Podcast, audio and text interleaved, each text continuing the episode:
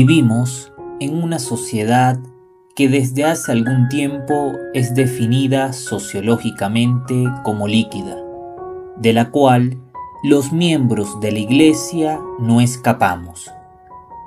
La vida y obra de los padres de la Iglesia nos inspira e impulsa para la consecución de una mayor solidez humana, espiritual y vocacional, para de esta manera poder ofrecer en el complejo panorama cultural de hoy las riquezas que la expresividad humana de la fe puede y debe dar a nuestro mundo. Vidas como la de San Justino nos interpelan, hacen que podamos realizar una especie de recuento de nuestra historia personal, familia, lugares, hitos, en los cuales uno pueda reconocer la presencia de Dios. Precisamente son esos encuentros quienes producen en nuestra vida un fuego en el alma, tal cual como describe San Justino, un hecho que cambió su mirada, redireccionó sus acciones e impulsará definitivamente su quehacer. Pero ¿quién es Justino?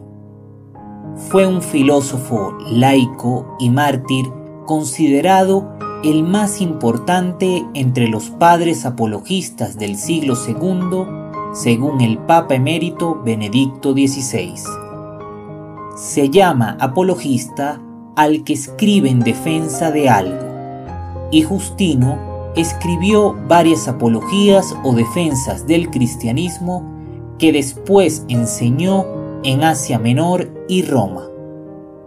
Sus escritos ofrecen detalles muy interesantes sobre la vida de los cristianos antes del año 200 y cómo celebraban sus ceremonias religiosas. Justino nació alrededor del año 100 en la antigua Siquem, en Samaria. Sus padres eran paganos de origen griego y le dieron una excelente educación, instruyéndolo lo mejor posible en filosofía, literatura e historia. Un día, meditando acerca de Dios, se le acercó un anciano sabio que le recomendó estudiar la religión cristiana a través de la Biblia, porque es la única que habla de Dios debidamente y de manera que el alma queda plenamente satisfecha. Justino se dedicó a leer las sagradas escrituras y encontró maravillosas enseñanzas que antes no había logrado encontrar en ningún otro libro. Tenía unos 30 años cuando se convirtió y en adelante el estudio de la Biblia fue para él lo más provechoso de toda su existencia. Justino fundará una escuela en Roma, donde iniciaba gratuitamente a los alumnos en la nueva religión, considerada como la verdadera filosofía. En ella, de hecho, había encontrado la verdad y por tanto el arte de vivir de manera recta. Por este motivo, fue denunciado y fue decapitado en torno al año 165, bajo el reino de Marco Aurelio, el emperador filósofo a quien Justino había dirigido su apología. Las dos apologías y el diálogo con el judío Trifón son las únicas obras que nos quedan de Justino.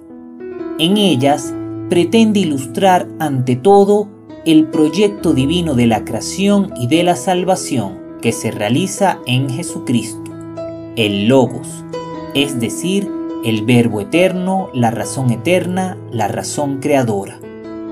Cada hombre, como criatura racional, participa del Logos, lleva en sí una semilla y puede vislumbrar la verdad.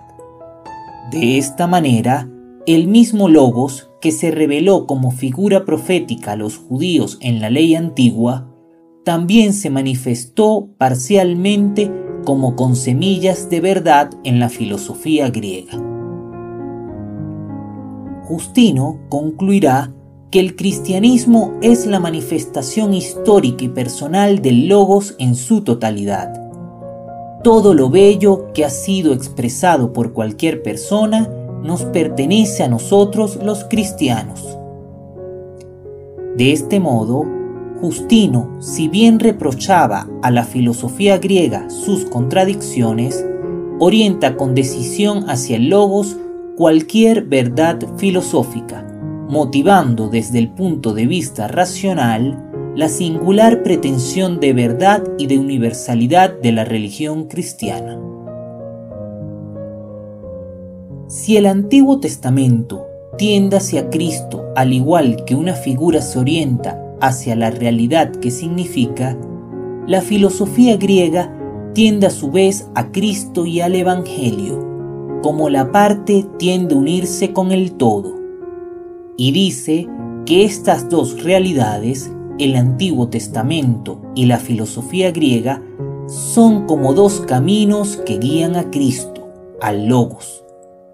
Por este motivo, la filosofía griega no puede oponerse a la verdad evangélica y los cristianos pueden recurrir a ella con confianza, como si se tratara de un propio bien.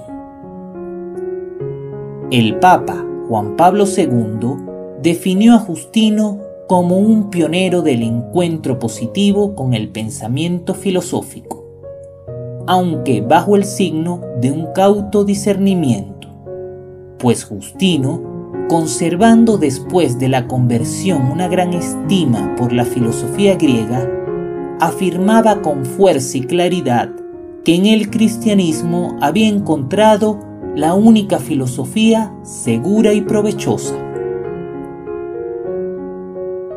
En su conjunto, la figura y la obra de Justino marcan la decidida opción de la Iglesia antigua por la filosofía, por la razón, en lugar de la religión de los paganos. Con la religión pagana, de hecho, los primeros cristianos rechazaron acérrimamente todo compromiso.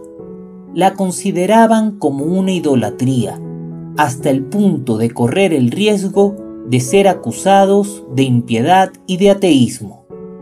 En particular, Justino, especialmente en su primera apología, hizo una crítica implacable de la religión pagana y de sus mitos, por considerarlos como desorientaciones diabólicas en el camino de la verdad. La filosofía representó, sin embargo, el área privilegiada del encuentro entre paganismo y judaísmo, precisamente a nivel de la crítica a la religión pagana y a sus falsos mitos nuestra filosofía. Con estas palabras explícitas llego a definir la nueva religión, otro apologista contemporáneo a Justino, el obispo Melitón de Sardes. De hecho, la religión pagana no seguía los caminos del Logos, sino que se empeñaba en seguir los del mito, a pesar de que éste era reconocido por la filosofía griega como carente de consistencia en la verdad. Por este motivo, el ocaso de la religión pagana era inevitable. Era la lógica consecuencia del alejamiento de la religión de la verdad del ser, reducida a un conjunto artificial de ceremonias, convenciones y costumbres. Justino y con él otros apologistas firmaron la toma de posición clara de la fe cristiana por el Dios de los filósofos contra los falsos dioses de la religión pagana. Era la opción por la verdad del ser contra el mito de la costumbre. Algunas décadas después de Justino, Tertuliano definió la misma opción de los cristianos con una sentencia lapidaria que siempre es válida. Cristo afirmó que era la verdad, no la costumbre. En este sentido, hay que tener en cuenta que el término consuetudo que utiliza Tertuliano para hacer referencia a la religión pagana puede ser traducido en los idiomas modernos con las expresiones moda cultural, moda del momento. En una edad como la nuestra, caracterizada por el relativismo en el debate sobre los valores y sobre la religión, esta es una lección que no hay que olvidar. Con este objetivo, y así concluye la reflexión del Papa emérito Benedicto XVI, vuelve a presentar las últimas palabras de aquel misterioso anciano que se encontró con el filósofo Justino a orilla del mar. Tú reza ante todo para que se te abran las puertas de la luz, pues nadie puede ver ni comprender si Dios y su Cristo no le conceden la comprensión. Esta reflexión surge a partir de la audiencia de Benedicto XVI el 7 de marzo del año 2007 en la que brinda una catequesis sobre los padres de la Iglesia, en nuestro caso sobre San Justino, quien les comparte Isaac Daniel Velázquez, jesuita, para el semillero de hermenéutica y padres de la Iglesia.